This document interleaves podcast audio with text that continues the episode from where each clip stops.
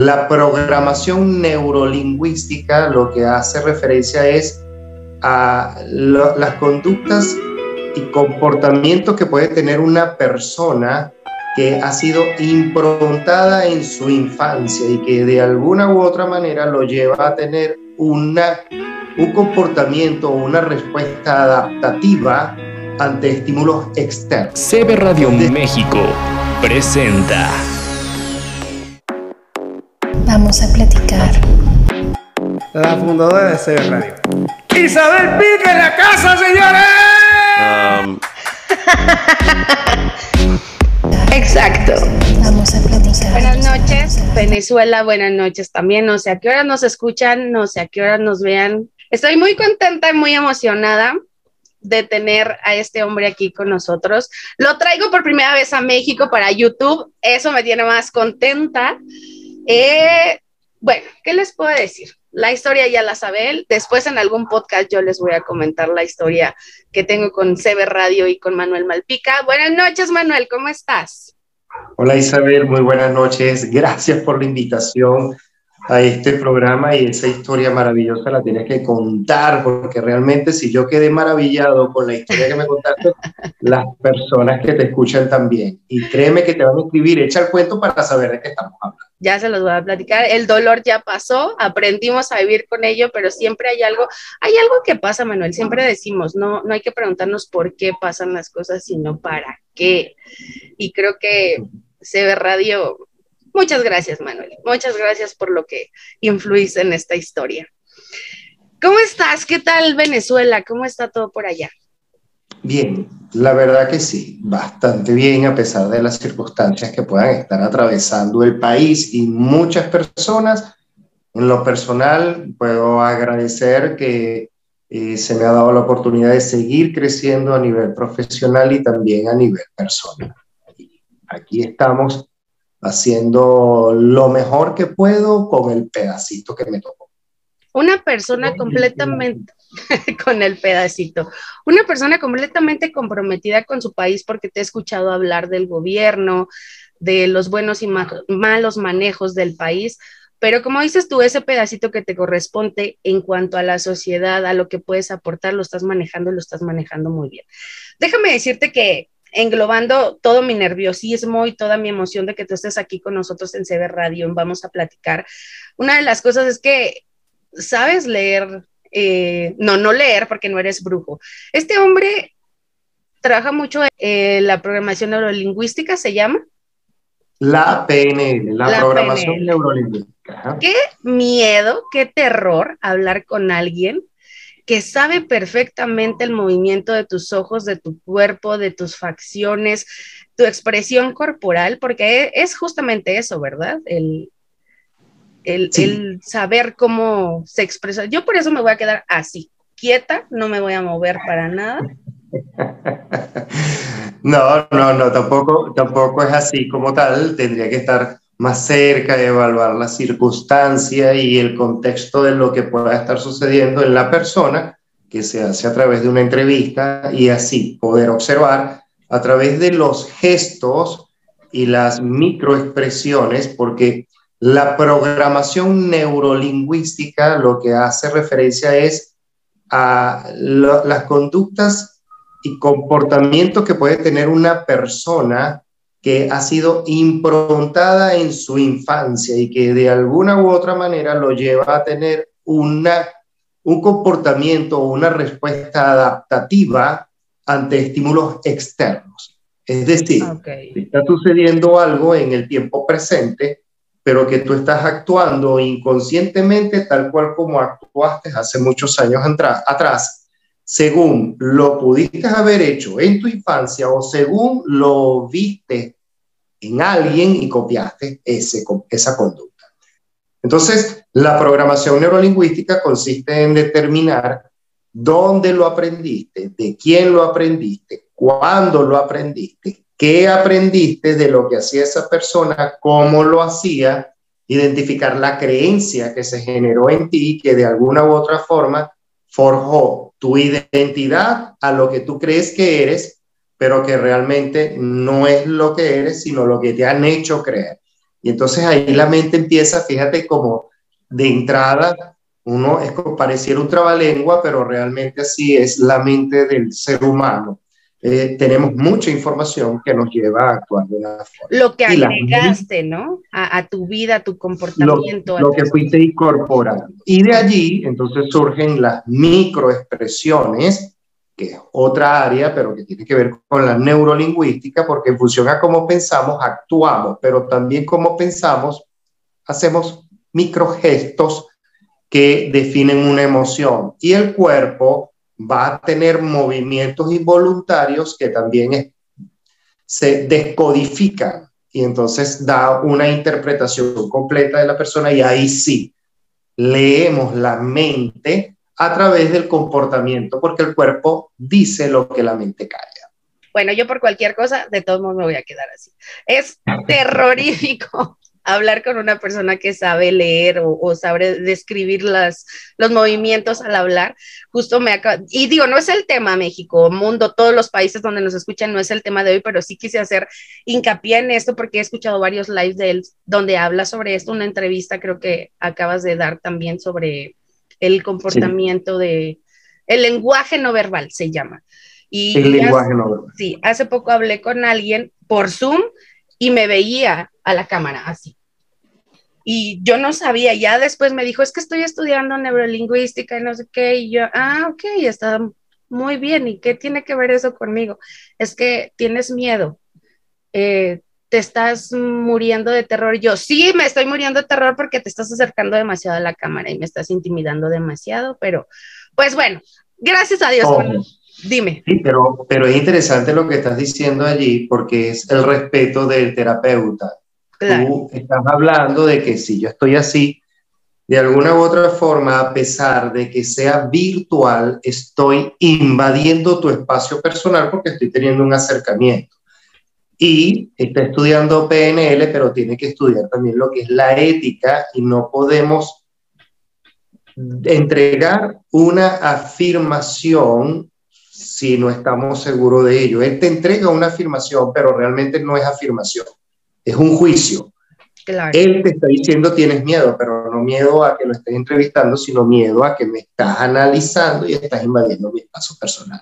Son dos aspectos totalmente diferentes y dentro de lo profesional hay que mantener cierto respeto hacia Sí, definitivamente me sentí una rata de laboratorio porque toda la entrevista fue pegada así a su cámara y se me acercaba y me hacía gesticulaciones y yo decía, está bien, eh, todo bien en casa. O sea, uno relajado aquí trata de venir a platicar porque vamos a platicar y terminas este, con un susto porque estás mintiendo y no, no estoy mintiendo. Suéltate la boca. ¡Ay, qué horror! Por eso dije, Manuel, si puedes hacerte un poquito más para atrás, no pasa nada. No es cierto, mentira. bueno, gente, oigan, el tema de hoy, vamos a hablar sobre la salud emocional. ¿Qué es la salud emocional? Son temas, creo que están surgiendo, o si ya surgían, no los conocíamos como tal la salud emocional, porque para todos la salud emocional es ir al psicólogo que te diga dónde estás viendo, dónde estás mal. ¿Qué es en sí la salud emocional? Mira, la salud emocional, eh, fíjate que viene desde hace mucho tiempo, eh, eh, prácticamente como yo converso con algunas personas, en 1978 fue un año cuando comenzaron a surgir varias ideas, ideologías o conceptos que fueron de alguna u otra forma vetados por la ciencia. Tenemos al doctor Hammer que da paso o abre a lo que es la psiconeuroinmunología, Bien, el cómo responde el cuerpo humano luego de un conflicto emocional, algo que sucede en el entorno, yo lo percibo de una manera y tengo un pensamiento de eso y genera una reacción. Estímulos internos que afectan mi órgano. A través del pensamiento viaja una idea por el sistema nervioso central que va por toda la columna vertebral y a través del sistema nervioso periférico se conecta con distintos órganos. De allí en 1978 también surge eh, Paul Ekman en Estados Unidos, un psicólogo bien reconocido, donde codifica las expresiones, las microexpresiones. Entonces hace una nomenclatura, la ceja hacia arriba, el entrecejo fruncido, sí, la comisura del labio. Entonces esas microexpresiones las comienza a relacionar con las emociones. En 1978 también surge lo que es la programación neurolingüística y todos esos conceptos fueron como vetados. 1978 incluso es el año en que nací yo. Fíjate, ya venimos a revolucionar esto. Claro. Entonces, la integración de todo eso viene a, a crear un cambio, que es lo que hoy día eh, es como que pseudociencia, lo llaman por allí, la, psicología y la psiquiatría ya está empezando a estudiar lo que es programación neurolingüística, microexpresiones y toda esta serie de herramientas que hoy por hoy sirven al, al individuo para sanar o identificar conflictos del presente o del pasado que se quedan improntados en el cuerpo o en la mente y lo afectan. ¿Ok?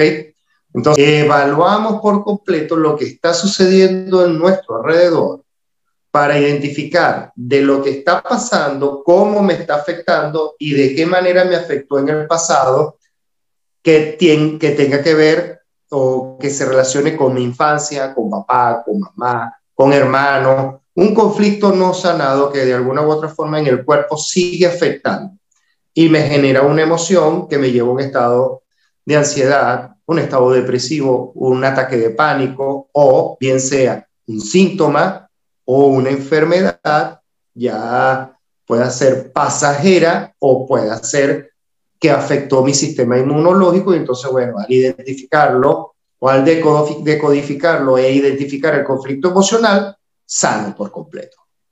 Oye, qué interesante esto. Y la pregunta aquí es, ¿todas las personas están conscientes de esto que, de esta afectación emocional que tuvieron o pueden ser afectaciones que no conocen?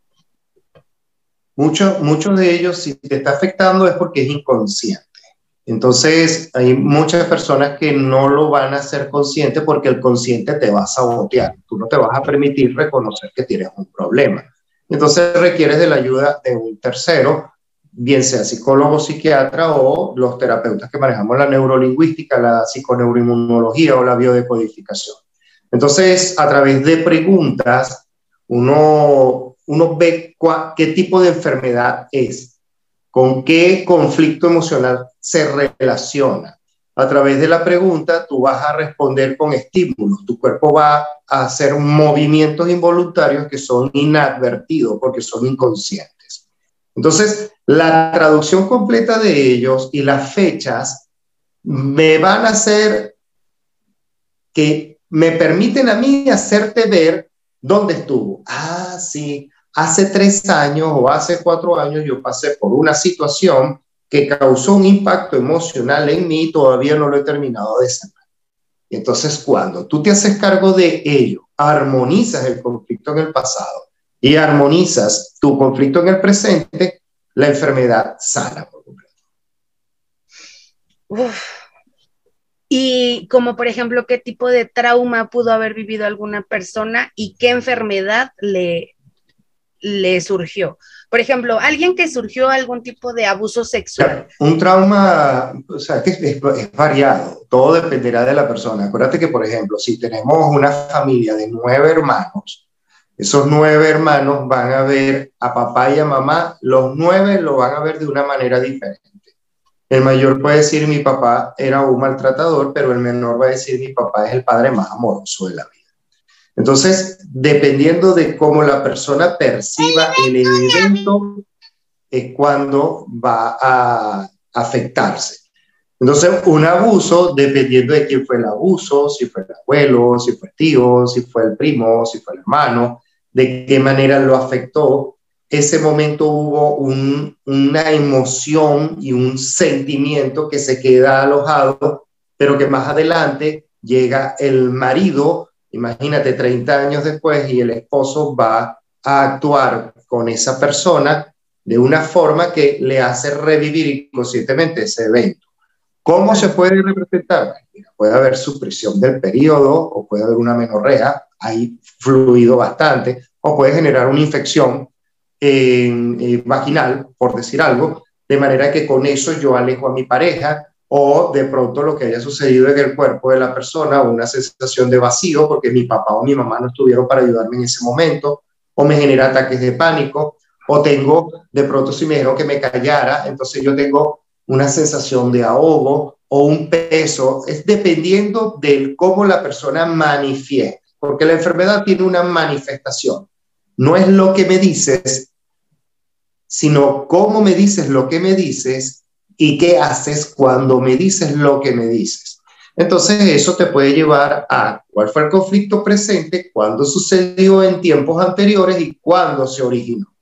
Porque a veces, y suele pasar, el conflicto no es del individuo, sino que es transgeneracional. Es de la mamá o es de la abuela.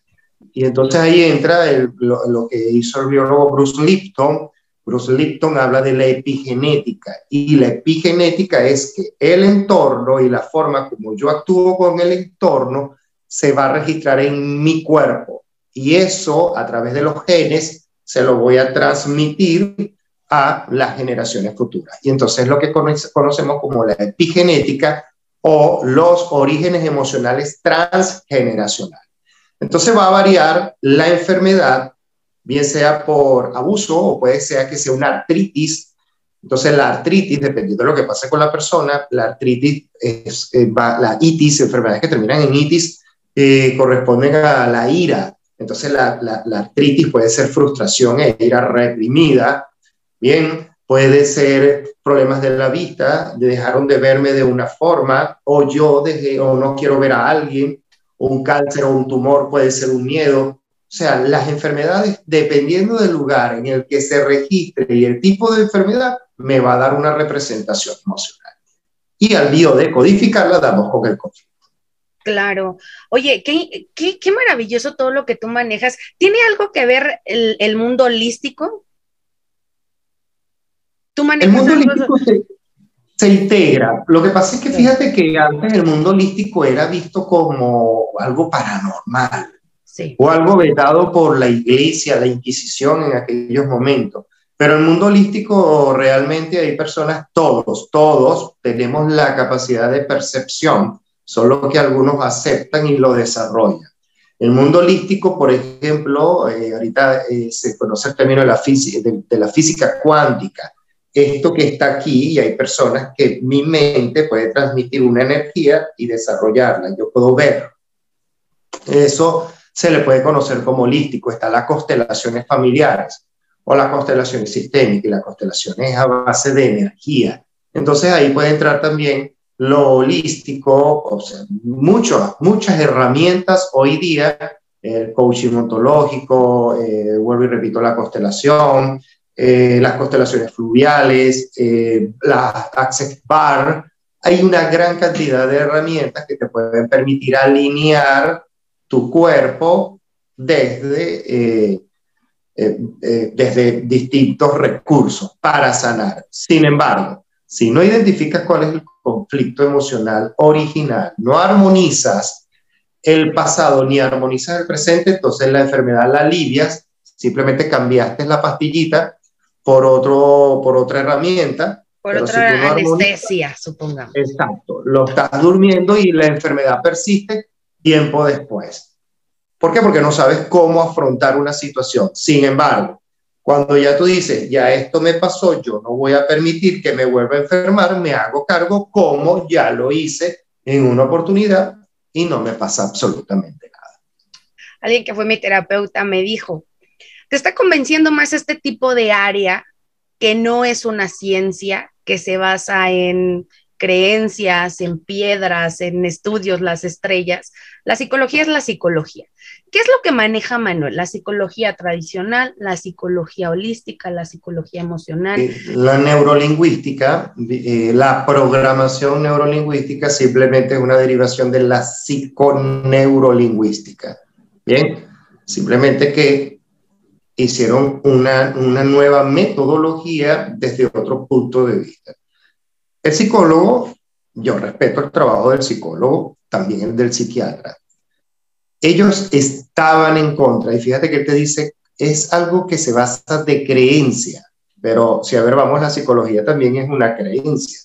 una creencia de ciencias que fueron refutadas porque Freud, Simon Freud, también sus ideas fueron vistas o fueron adversas. Entonces le decían, no, es que no estamos de acuerdo con lo que tú haces. Ah, pero después se demostró que es ciencia. Ya hoy por hoy sigue siendo vetada por algunos psicólogos y psiquiatras. Pero yo atiendo psicólogos y atiendo psiquiatras. Y ahora atiendo casos de psiquiatras y psicólogos que envían a sus pacientes a verse conmigo para poder identificar cuál es el conflicto que ellos aún no ven, que yo sí, y luego digo, vaya otra vez con su psiquiatra y su psicólogo y lo revisa. Entonces, por ejemplo, hay personas que tienen ataques de pánico o padecen de ansiedad, depresión. He tenido casos de pérdidas de memorias y entonces están con el psiquiatra o con el psicólogo y no dan con el conflicto. Entonces dice, mira, vengo contigo para ver cuál es el problema. O el psiquiatra le dice, vayan con él para que busque. Yo hago mi estudio, mi análisis, identifico el conflicto, voy y el psicólogo y psiquiatra, mejor dicho, el psiquiatra que ya ha pasado, simplemente dice, ah, ok, perfecto, listo, y toma de una vez el recetario, receta el medicamento que corresponde y la persona comienza a tener una mejoría. Mira, una o dos semanas.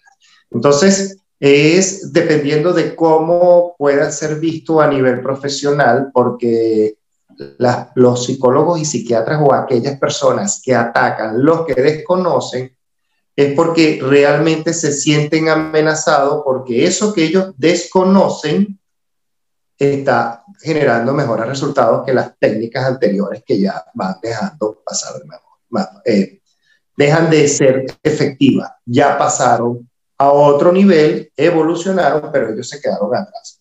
Entonces, ojo porque ya hay psicólogos y psiquiatras que están estudiando la neurolingüística, que están estudiando las microexpresiones, que están estudiando el lenguaje inadvertido, y sí, a través de la neurolingüística nosotros manejamos la inopsis ericksoniana y podemos llevar al paciente a un evento del pasado para armonizarlo y mejorar. Y se ha demostrado, mira, muchísimos casos, hay muchísimas personas que han incluso sanado cáncer con estas técnicas. Y yo he tenido ejemplo de Sí, también tengo una amiga que maneja todo esto y la biodescodificación se llama.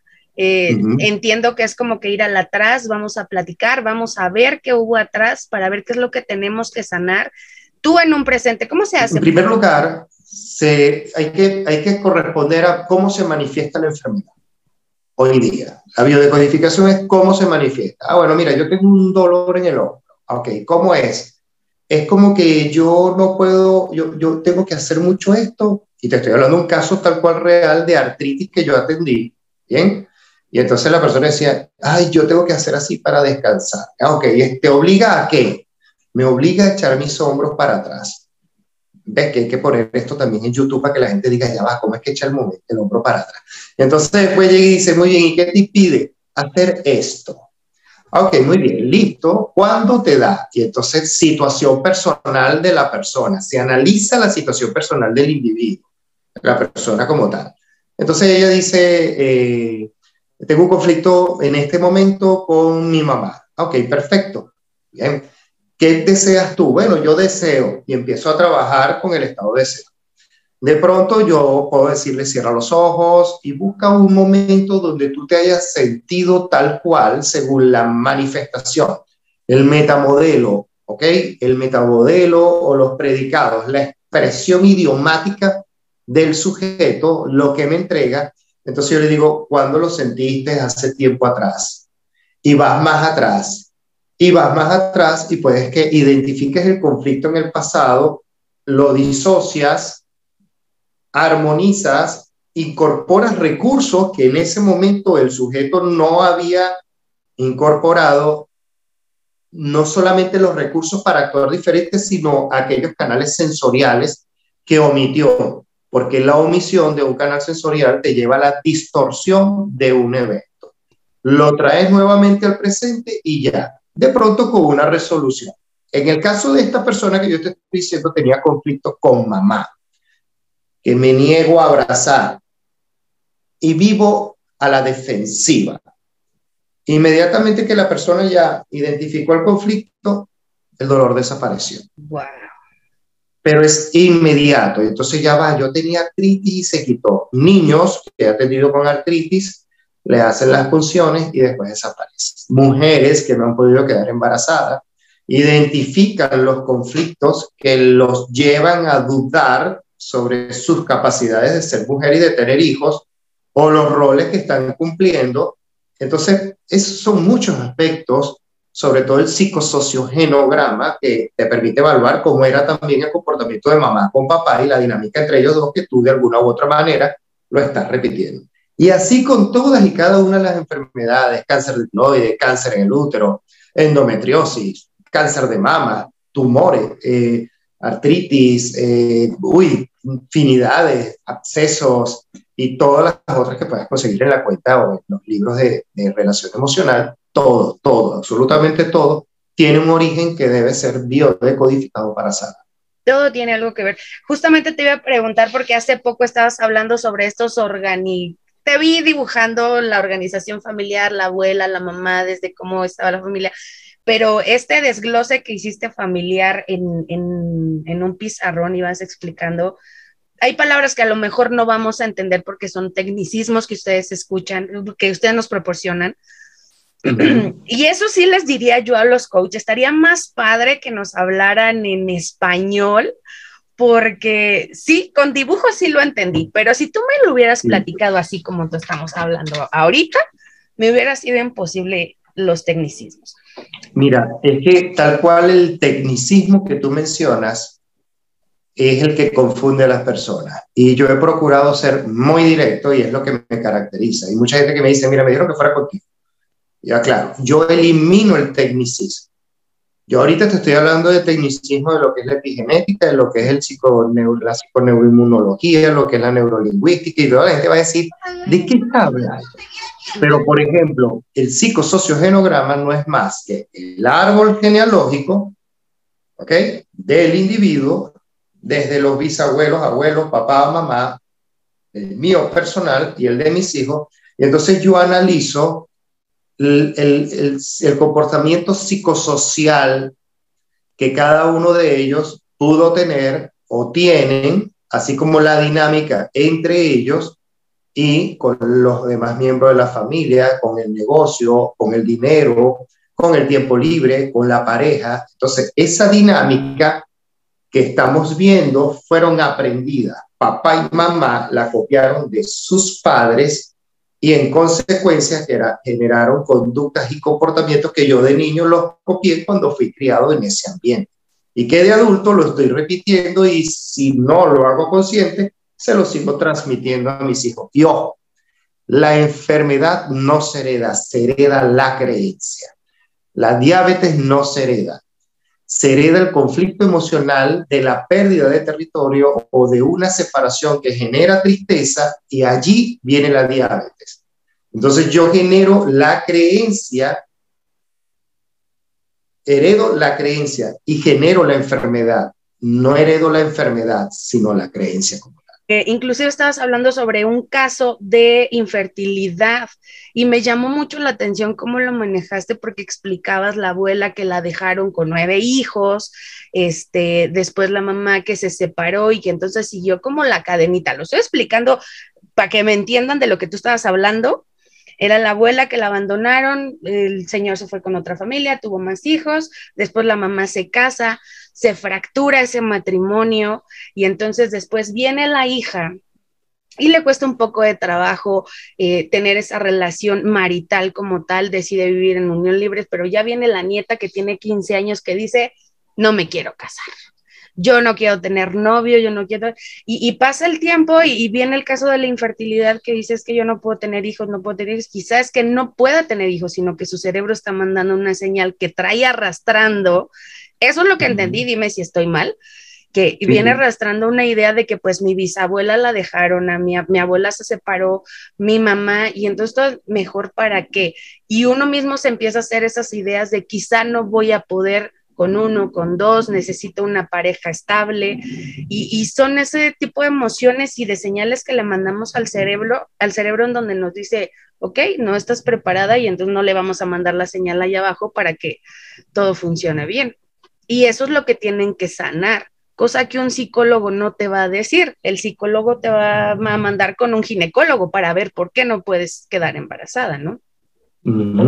Mira, eh, de hecho hay, hay ginecólogas o ginecólogos que estudian biodecodificación o programación neurolingüística y pueden hablar con el paciente dependiendo del resultado a lo que arroje, si es eh, un quiste, si es un BPH, si es una endometriosis.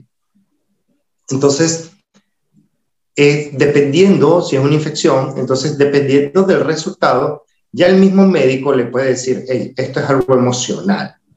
¿Usted tiene pareja? Sí. ¿Está presentando conflicto? Bueno, sí. Entonces, en vez de estar generándose una infección, vaya y resuelve el problema con su pareja. Y le hablan O lo refieren y le dicen, mire, mi doctor ya me pidió que viniera a ver este aspecto emocional. Mira, yo te atiendo médicos también, médicos y directores de clínica. ¿Ok? Entonces ya es algo que sí se está aceptando desde lo que es los científicos se están abriendo esto y dicen, sí, es verdad, hay un origen. La infertilidad o aquellas mujeres que no han podido quedar embarazadas, hay que evaluar bien esa historia, como tú bien lo estás comentando, porque de pronto si yo tengo un hijo, quiere decir que mi pareja me va a dejar porque así lo hicieron mis abuelas y lo hizo mi mamá. Entonces yo no quiero tener hijos porque no quiero perder el amor de mi vida, por citar un ejemplo. Pero también hay que ver si la mujer está cumpliendo su rol femenino. Acuérdense que tenemos roles masculino y femenino. Entonces hay mujeres que se vuelven más masculinas, ¿ok? Y hombres que se vuelven más femeninos. No es que sean gays, ni lesbianas, o ni marimachas, ni nada por el estilo. No. Es que simplemente la mujer es la que trabaja entonces todo el día y el hombre es el que se queda en casa limpiando, cocinando, ordenando, el dominio de la lateralidad, la mujer va al lado derecho del hombre o duerme del lado derecho del hombre en lugar del lado izquierdo. Eso también domina en lo que es la energía. Y así otros aspectos más, porque de pronto, en eh, el caso de México y Venezuela o muchos países de Latinoamérica, el machismo, entonces yo me niego a tener hijos o traer hijos al mundo para que no sufran del maltrato que yo sufrí con mi padre y que mi, mi madre también sufrió de él, de golpes, de gritos, de insultos o de maltratos fuertes. Y entonces yo me niego a tener hijos para no, no repetir la escena porque estoy con un hombre maltratador. ¿Ves? Entonces, en vez de dejar el hombre maltratador, deciden no tener hijos. Son muchos aspectos que hay que evaluar que la psique está dando una orden en el cuerpo en el que cuando estoy en el acto sexual me saboteo para impedir quedar embarazada porque de pronto también me siento insegura en poder tener hijos. Ok, entonces entendemos que la salud emocional es trabajar con todo eso que estamos arrastrando, con todo lo que se nos ha venido añadiendo a nuestra personalidad, a nuestras emociones a lo largo del tiempo y herencias, pueden ser de personas que ni siquiera alcanzamos a conocer o tiene que ser de las que conocimos. Tú sabes que yo recomiendo mucho una película que se llama Frozen 2 de Disney. Y llega un momento en que la princesa, al final de la película, da con el conflicto emocional. Ella a través del recuerdo puede ver cómo su abuelo traiciona a los hombres magos del bosque. Eso es un conflicto transgeneracional un abuelo que ni siquiera ella conoció y que generó un conflicto en un determinado momento cuyo padre no lo hizo consciente y la nieta es la que dice, ya va, ¿qué está sucediendo? Y yo me hago cargo de esto. Así tal cual funciona en nuestra mente. Un conflicto transgeneracional, te voy a citar un ejemplo, una chica tenía sensaciones de suicidio, pensamientos suicidas ella va y recuerda que su mamá sí intentó suicidarse una vez. Pero en el trayecto, porque había una información que la mamá no le daba, ella en un trance la llevo al, o sea, yo la, la disocio de su cuerpo, la pongo el de la mamá y el de la mamá cuando era niña, y ella ve, siendo en hipnosis, la mamá, cómo su abuela intentó suicidarse lanzándose a un río. Ese pensamiento de la mamá de la chica, al ver que su mamá, la abuela de la chica, está viendo eso, le genera un pensamiento y ella no sabe por qué. Cuando identifica el conflicto, Iván le pregunta a la mamá, mamá, ven acá, ¿qué pasó si tu abuela se suicidó en el río? Yo tenía siete años, ella se lanzó al río porque mi papá la abandonó y a mí me tocó irme con mi tía o con mi abuela y yo sufrí de maltratos y por eso yo tengo un trauma y vivo pegada a la pastilla. Ya esta identifica de dónde viene el conflicto. Y la mamá le pregunta, ¿y por qué tú supiste eso? Ah, bueno, mamá, porque es que me hice una técnica de regresión o trance y lo pude ver. Y ahí vemos entonces, eh, volvemos otra vez a la ciencia, muchas vidas, muchos maestros, que es un famoso libro de este psicólogo Wells, que a través, cuando va a publicar este libro, de muchas vidas, muchos maestros, que muchas personas lo conocen, entonces llega a la ciencia y le dice, si lo publicas te quitamos la licencia para seguir siendo psiquiatra. Y él dijo, me la quitan, pero aquí hay Aquí está. aspectos que tenemos que evaluar desde la ciencia. Entonces, muchas vidas, muchos maestros habla de cómo un psicoterapeuta a través de la hipnosis logró curar fobias a su paciente y esta llegó a vidas pasadas. Y que de alguna u otra forma, al identificarlas y armonizarlas, sanaba en el presente sus emociones. Y es que pueden ser desde padecimientos lo más sencillo hasta lo más complicado, como dices tú, desde un cáncer. Sí, y creo que la salud emocional no es más que responsabilidad de uno mismo y hacernos conscientes de lo que estamos viviendo, de lo que estamos atravesando y tratar de investigar un poquito sin responsabilizar a la gente porque muchas veces decimos, es que estoy así por tu culpa o por con, con quien estoy a un lado. Y realmente no, también tiene que ver el cómo enfrentamos estas personas que tenemos hoy en día por cómo los de atrás enfrentaron las mismas situaciones o sus comportamientos, creo yo. Y es bien importante que vayan y traten su salud emocional porque no es como el, la imagen que subiste hoy en Instagram que dice la psicóloga, pues no estés triste. O sea, hay que saber por qué estamos tristes. ¿Te ha pasado que hay gente, Manuel? Te dices que tengo una tristeza enorme, pero no sé por qué estoy triste. Sí, sí. Pero hay que definir. Hay, hay personas que te lo dicen, mira, yo siento una profunda tristeza. ¿Dónde la sientes? Porque fíjate que te está diciendo siento, ¿dónde la sientes? ¿Y cómo la sientes? Pero ¿en qué momento la sientes? Cuando ves a quién, cuando escuchas qué, cuando pasa algo. Entonces es algo que se te está repitiendo constantemente y tienes que identificar. O de pronto le diste una orden a tu cerebro en el que para tal mes yo me voy a mudar, pero lo dijiste hace mucho tiempo y llegó el mes no te mudaste, pero tú sientes como que, ¿qué me pasa? ¿Y qué me pasa? Y hasta que empiezas a indagar y resulta que así, ah, claro, es que yo para esta fecha yo estaba estimando mudarme. ¿Y qué pasó? Bueno, no pude porque el dinero y esto, entonces puedes prolongarlo para otro periodo. Ahí es donde vamos con los planteamientos de objetivos en el que tiene que ser real y medible en el tiempo para que tú puedas establecerlo. Entonces ya va, no pongas dentro de seis meses, pon que dentro de dos años. Si sucede antes, perfecto, pero si no lo logras, puedes sentirte triste. Y hay personas que de pronto llegan y se sienten tristes. ¿Y qué pasó? Bueno, 33 años y estoy soltera todavía. Ay, ¿qué dijiste? Bueno, es que yo a los 30 ya yo quería estar casada y tener hijo. Ya va. Hay circunstancias que suceden por causalidad y no por casualidad. Entonces hay que saber aceptar e identificar lo que está sucediendo en el tiempo presente y es donde viene la salud emocional. Conecto con mis emociones y las gestiono, no las controlo, porque hay gente que dice, controla tu ira. No, no la controles, gestiónala, exprésala y suéltala, pero sin hacer daño a un tercero.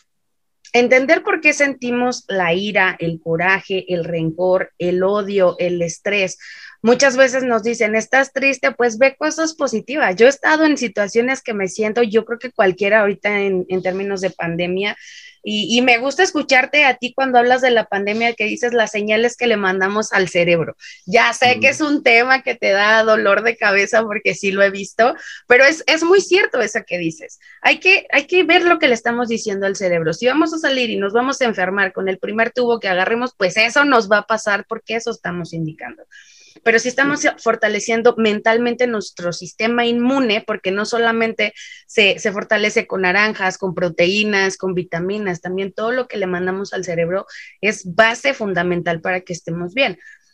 Pero también hay que, hay que fortalecer, no, más bien hay que analizar todo lo que traemos atrás. ¿Por qué estoy triste? ¿Por qué estoy enojado? ¿Por qué siento rencor? Para poderlo trabajar, para poderlo analizar y en el momento que lo sanes, como decías tú, la situación de los brazos, quizá no va a ser una persona que va a poder abrazar a todo el mundo porque no quiere, porque le puede costar trabajo, pero su posición va a cambiar. Y entonces, al paso del tiempo, su estilo de vida va a cambiar y solita misma se va a permitir vivir nuevas emociones. Una persona que está triste siempre que le decimos, pues ve tal video, ve una película de amor, la va a ver, pero llorando, porque no está trabajado lo que trae arrastrando atrás, aunque no sea suyo. Eso es la importancia de la salud emocional. No decir estoy triste, pues siéntete contento. Nada más hay que echarle un briquito. No se puede, sinceramente. pero, pero sin embargo, la salud emocional también tiene que ver con lo que conectas. Porque de pronto, si conectas con lo que está pasando en el mundo, que se está acabando, hay que la noticia, que el presidente, que otro inmigrante, que murió este, que murió aquel, que ya va, hay cosas positivas. Hay personas que llegan y de pronto yo digo, ya va, pero es tu minuto COVID, ya va, ¿con qué noticia me conecto? Bien, ¿por qué te vas a conectar con las personas que han fallecido? Si hay millones y es mayor la proporción de los que han sanado. Entonces, sí, el tema, como tú dices, es algo que me... Pero del COVID es también con que conectas. A mí, gracias a Dios, en lo que llevamos de tiempo de pandemia, yo, a mí no me ha dado nada de síntomas de COVID, nada. Gracias a Dios. Ah, bueno, que fuiste asintomático.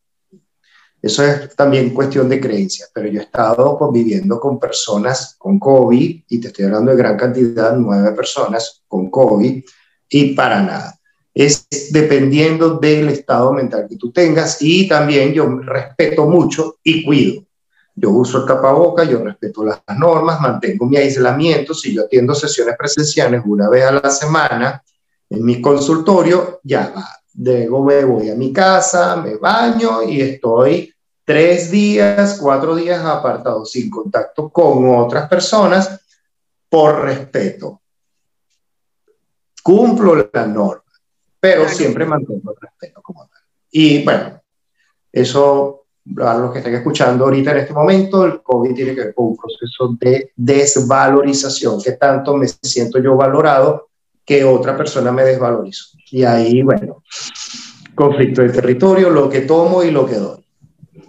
Lo que sí estoy muy segura es que si quieren ver sonreír a Manuel Malpica en sus lives y de mí se acuerdan Isabel Pink de CB Radio México, háblenle del COVID y pónganse a necearle que me ganó, que me agarró, que esto, que la calle, que la gente. Yo estuve, por eso abrí un poquito mi panorama porque sí estuve hasta cierto punto estoy ansiosa. México es uno de los países donde los gobiernos no nos dan la seguridad ni en cuestión salud ni en cuestión emocional porque creo que hubiera sido muy importante que se abrieran espacios para los tratamientos emocionales de las personas. Hay gente que no se enfermó físicamente, pero sí se enfermó mentalmente. Y, y, gracias a esto, como dices tú, lo que vemos, lo que consumimos en redes sociales también. Yo inclusive me salí de grupos de WhatsApp en donde todos los días mandan las estadísticas de COVID en los hospitales y sé que en varios fui la más odiada por haberme salido de esos grupos, pero era algo que a mí no me estaba dejando nada positivo y creo que a muchas personas. Pero sí vayan a hacer enojar a Manuel con cuestiones del COVID a sus... No es cierto, mentira. no, no, pero sí es muy importante esto que dices. Hay, hay que hablarle bonito al cerebro, hay que mandarle señales positivas. Yo sé que no siempre se puede, siempre hay situaciones difíciles, hay que vivir nuestras emociones, porque contenerlas, ¿qué pasa? Cuando estamos hablando de una emoción en este presente que siento un coraje muy grande, que dicen, cálmate, no te enojes. ¿A dónde se me va ese coraje, mano? Eh, la, ira, la ira se puede concentrar mucho en lo que es las manos, ¿ok? Eh, por eso la artritis, porque son frustraciones de aquello que no pude hacer o que yo quiero retener. En el hígado, en el hígado, la vesícula, los canales biliares, esto a su vez conecta con el yeyuno, con el duodeno, con la boca del estómago, por llamarlo así, eh, porque es la forma como yo digiero un proceso determinado. Pero hay que tomar en cuenta que la ira también lo que hace es esconder la tristeza. Y ahí es donde tenemos que hacer un juego importante de la pregunta, ¿te dio tristeza o te dio rabia? Y la tristeza va a lo que es el, el páncreas, bien, que te va a llevar a generar la sangre, que la sangre representa la alegría y la felicidad que circula eh, por mi cuerpo. Entonces, todo ello va a ir al filtro que son los riñones. Y entonces, por eso los riñones hablamos que es la sede del miedo. Entonces, todas las toxinas que están en la sangre y se traduce emocionalmente a todas las toxicidades que fluyen en la que me, que me contaminan la alegría de mi vida, va a los filtros renales para excretarlo a través de Entonces ahí tienes miedo en los riñones, crítica, en el, eh, crítica e ira en lo que es hígado, tristeza en el páncreas. Eh, muchas de ellas también pueden estar reflejadas en el estómago, ¿ok? La, la, ira, que son enfermedades con itis, amigdalitis, ¿ok? Otitis, aquello que, no, que escucho y me molesta, eh, conjuntivitis, ¿bien? Amigdalitis, que, que me, me, irrita lo que me dicen o cómo yo me expreso con ira, apendicitis, entonces la ira puede ir reflejada según el conflicto que esté presentando la persona en ese momento. Y alguien que padece, que padece, perdón, muchísimo de vías respiratorias, de garganta, de pulmones, ¿qué es lo que puede estar reteniendo? ¿Qué emoción está, no está Los pulmones es, es el árbol de la vida, el centro de la vida, cómo yo tengo dominio en el espacio, cómo tomo, a través de la inhalación y cómo doy a través de la exhalación. ¿Ok? Entonces, cómo yo me abro al mundo, eh, cómo estoy yo en mi proceso de valorización, cómo me valoro yo como persona. ¿Ok? Cómo me siento en el espacio donde yo vivo, si me siento bien, si me siento alegre, si me siento feliz. Porque si no, entonces voy con una tristeza y es cuando me empiezo a afectar con flema, ¿ok? Y la parte de la rinitis que eh, se me pone la, la, nariz aguadita, ¿ok? Y la garganta, entonces la garganta que es el centro de la creación. El segundo, pues las mujeres tienen dos, el útero y la garganta. Entonces, a través de la garganta yo creo, creo a través del verbo, de lo que digo, de cómo expreso, de cómo me expreso, lo que expreso. Entonces, va a, tomar en cuenta si me cayó algo, si me irrita. Todo eso va con la garganta, amigdal, amigdalitis, tiroides, es la forma como yo puedo estar llevando la vida en ese momento. Wow, qué fuerte, qué interesante. Yo sé que no te quieres reír, pero es, es que este es tu momento, este es tu momento de sonreír. yo no sé, pero yo voy a hacer una historia para tu Instagram y que quieren ver a Manuel sonreír, vayan a CB Radio. Lo logré. Lo logré. Yo me río, en serio, yo siempre me sonrío. No, sí, sí te he visto sonreír de manera irónica. Esa es la risa de Manuel, de manera irónica, porque hay veces que sí preguntamos, porque inclusive lo he hecho yo, preguntas que nosotros mismos tenemos las respuestas, pero a veces necesitamos que otra persona nos lo diga. Y sobre todo una especialista como tú. Manuel, ¿qué, ¿qué viene para ti? ¿Vas a dar cursos? ¿Estás dando consultas? Y algo que me dio mucho gusto desde un principio saber que das consultas virtuales a cualquier parte del mundo. Eso es muy importante. Cuéntanos, ¿dónde te pueden encontrar para hacerte una consulta a distancia? Sí, eh, normalmente mi cuenta Instagram arroba alvarela y bueno, mi contacto WhatsApp, eh, tomando en cuenta el código de área de Venezuela, el más 58 eh, 414 942 1414. Entonces, más 58 414 942 1414. Y no importa el lugar donde estén. Mira, México, muchísima gente muy querida de México en México, mucha gente de México en Estados Unidos, muchísimas personas en Estados Unidos, Canadá, Kuwait. Yo te atiendo gente de Kuwait, te atiendo personas de Suiza, Irlanda, eh, Argentina, Colombia, Chile, del mi propio país, Venezuela, Colombia, uy, Panamá, de cualquier parte del mundo. Y si se presentan las sesiones online, mi sesión normalmente dura hora y media aproximadamente, dos horas, y bueno, se realiza por la plataforma en que la persona se le resulte más cómoda. Entonces, a través de ella se puede ir haciendo, yo indago con, con, con, la persona qué es lo que te hace querer venir a buscar una sesión, ya sea por un síntoma, una enfermedad o por un conflicto de pareja o un bloqueo limitante para lograr un emprendimiento entonces todo eso se aborda desde las distintas herramientas que he estudiado hasta ahora. Ok. ¿Y algún curso? He visto que das cursos en línea, das conferencias, algo que se venga en puerta que nos quieras eh, Ahorita actualmente estamos finalizando el programa de emprendimiento emocional. ¿okay? Eh, es un programa que dura 11 semanas entonces es como que toda la información de lo que te ha pasado, de lo que ha pasado con tu familia, y abordamos el psicosociogenograma, eh, la lectura del mapa del cuerpo y cómo identificar a través de la psicomorfología eh, las características del individuo.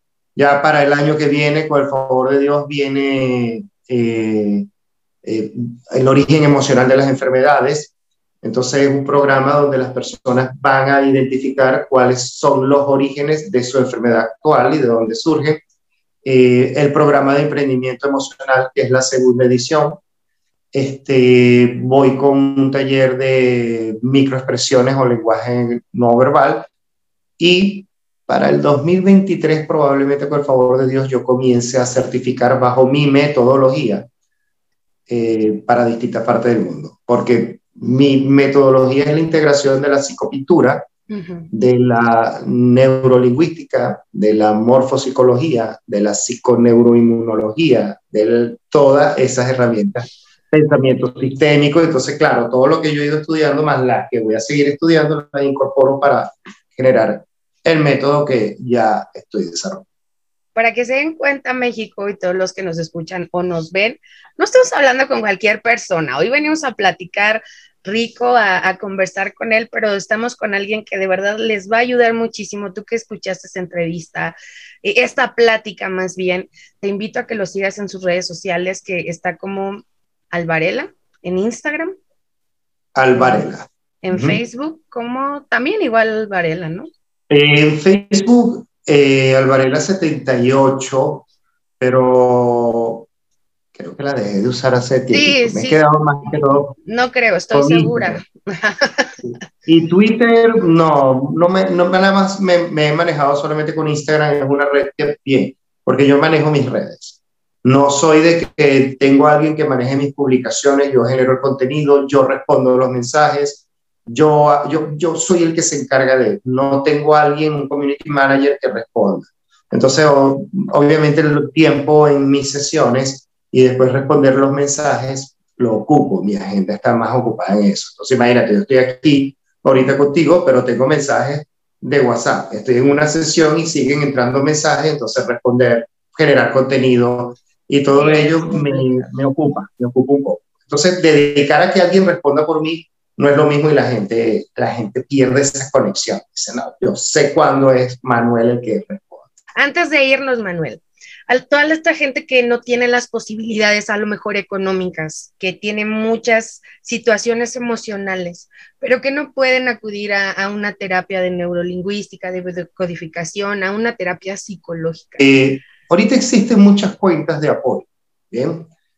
Eh, no solamente está mi cuenta, muchísimas cuentas que te prestan apoyo como tal a través de su contenido.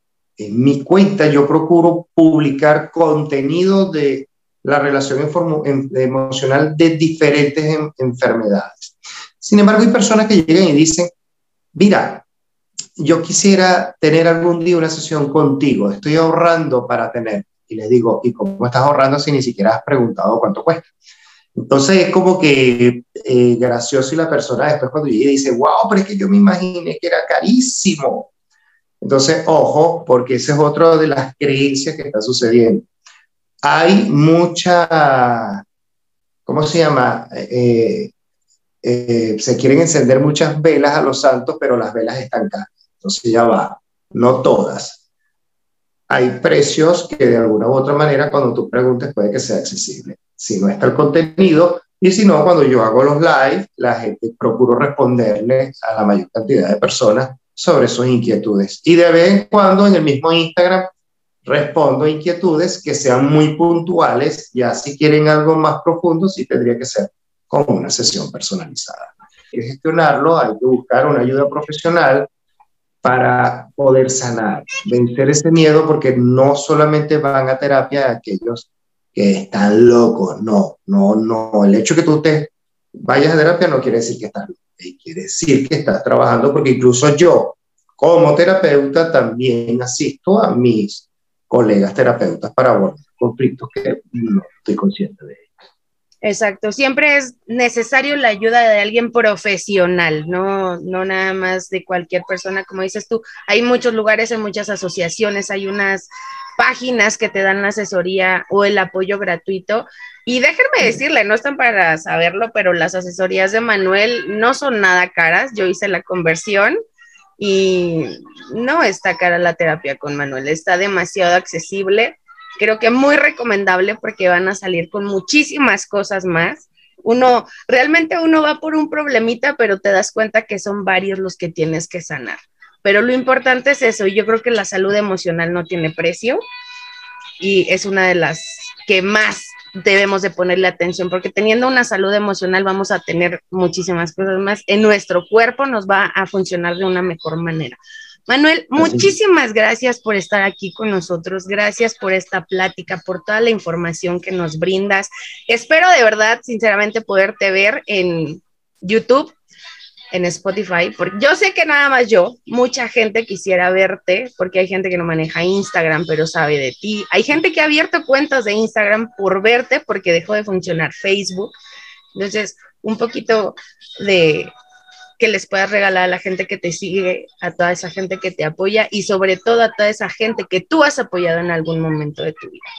Con todo lo pronto, que pronto, y quizás pronto también 2023, 2024 esté por allá por México cuando comience la gira. Que por cierto, tengo entendido que hay una página de Facebook o un grupo de Facebook, de Facebook o como de WhatsApp también o Telegram. Yo sé que hay un grupo muy privado donde para poder entrar tienes que ser recomendada porque hay puras mujeres.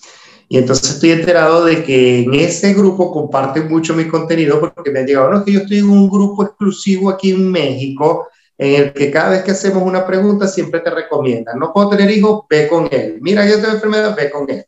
Y sé que es en México porque ya me han platicado de. De verdad que sí, esto, bueno, muy encantado con México, que espero visitarlo pronto. Yo no he escuchado de ese en Facebook o en WhatsApp, dices. En un grupo, porque ya me han venido varias personas, pero ellas me dicen así. estamos en un, estoy en un grupo que son de unas mujeres que se comparte contenido, de verdad que es algo muy privado y te han recomendado. Eh, o sea, como que una llega y pregunta, chicas, ¿dónde puedo atenderme tal cosa? Y entonces ellas se recomiendan, miren, ¿dónde me puedo ver con tal? Y entonces ahí va. Es un grupo. Sé que me he enterado por ello porque tienen ya varios años y he atendido muy puntuales a como a cuatro personas de ese grupo como tal. Y yo, bueno, bienvenido voy a investigar, pero si tú sabes, dile, a la que sepas, dile, oye, mándale un mensajito Isabel. Igual podríamos hacer algo aquí con ellas si no quieren para YouTube, porque muchas veces para ellas sí es complicado dar la cara en base a los padecimientos que puedan estar compartiendo, que puedan estar atravesando. Pero, o sea, imagínate platicar aquí con ellas, invitarte y hacer una convivencia, vamos a platicar, estaría padrísimo. Y una de las cosas que yo sí sé de, de Manuel es eso, que, que les da la importancia a sus seguidoras. He visto en sus lives que los ubica por nombre, los saluda, o oh, qué gusto volverte a ver por aquí. Eh, recuerda las preguntas y comentarios que le han hecho. He visto inclusive que te saludan únicamente, hola Manuel, ¿cómo estás? Y, ah, sí, tú eres la de, del páncreas, la del dolor en la espalda, cosas así. Cosas que muy pocos tienen, pero bueno, esta es tu profesión, conocer a la gente, abrazarla de una manera distinta con tu conocimiento y todo lo que les puedes aportar. Muchísimas gracias, Manuel. El tiempo se nos acaba. Gracias, gracias. De verdad no sabes cuánto significa esta entrevista para mí, para muchos colegas. Eh, pero para mí más, estoy muy contenta de poderte conocer y espero que si en algún momento puedes venir a México, tengamos la oportunidad de conocernos y, y platicar nuevamente. ¿Ok?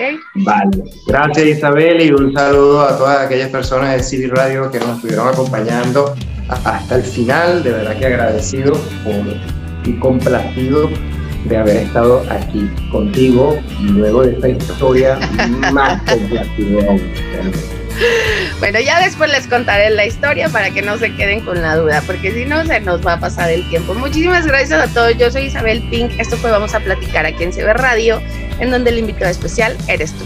Adiós.